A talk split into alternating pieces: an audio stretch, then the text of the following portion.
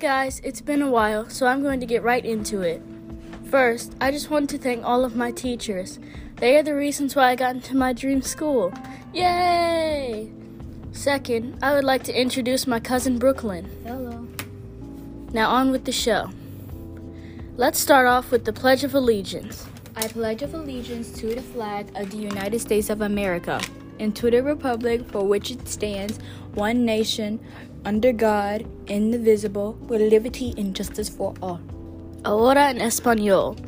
Juro lealtad a la bandera de los Estados Unidos de América y a la república que representa una nación bajo Dios, indivisible, con libertad y justicia para todos. Great job! I can tell you've learned a lot so far. Pick a topic, summer or school. Summer. Summer is a great season. You can swim and you can throw parties too. Or you can grill, but be careful around them. El verano es una gran temporada. Puedes nadar o hacer fiestas. También puedes asar a la parrilla, pero ten cuidado con ellos. What's your favorite thing to do in summer? I'll help you out with the Spanish. If you like to swim, you would say. Me gusta nadar en el verano.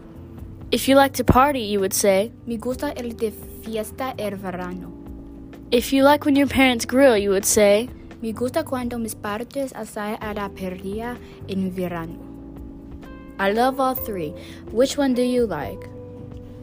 I like summer and all, but where I live, it's been raining nonstop. It's supposed to be summer though. Anyways, we can all agree on one thing. Summer means no school. Well, for some people. But it's alright. There's always time to have fun in the sun though. Thanks for listening. If you have any questions or suggestions, please email me at twospanglishTacos at gmail.com, spelled T W O S P A N G L I S H T A C O S at gmail.com. Adios.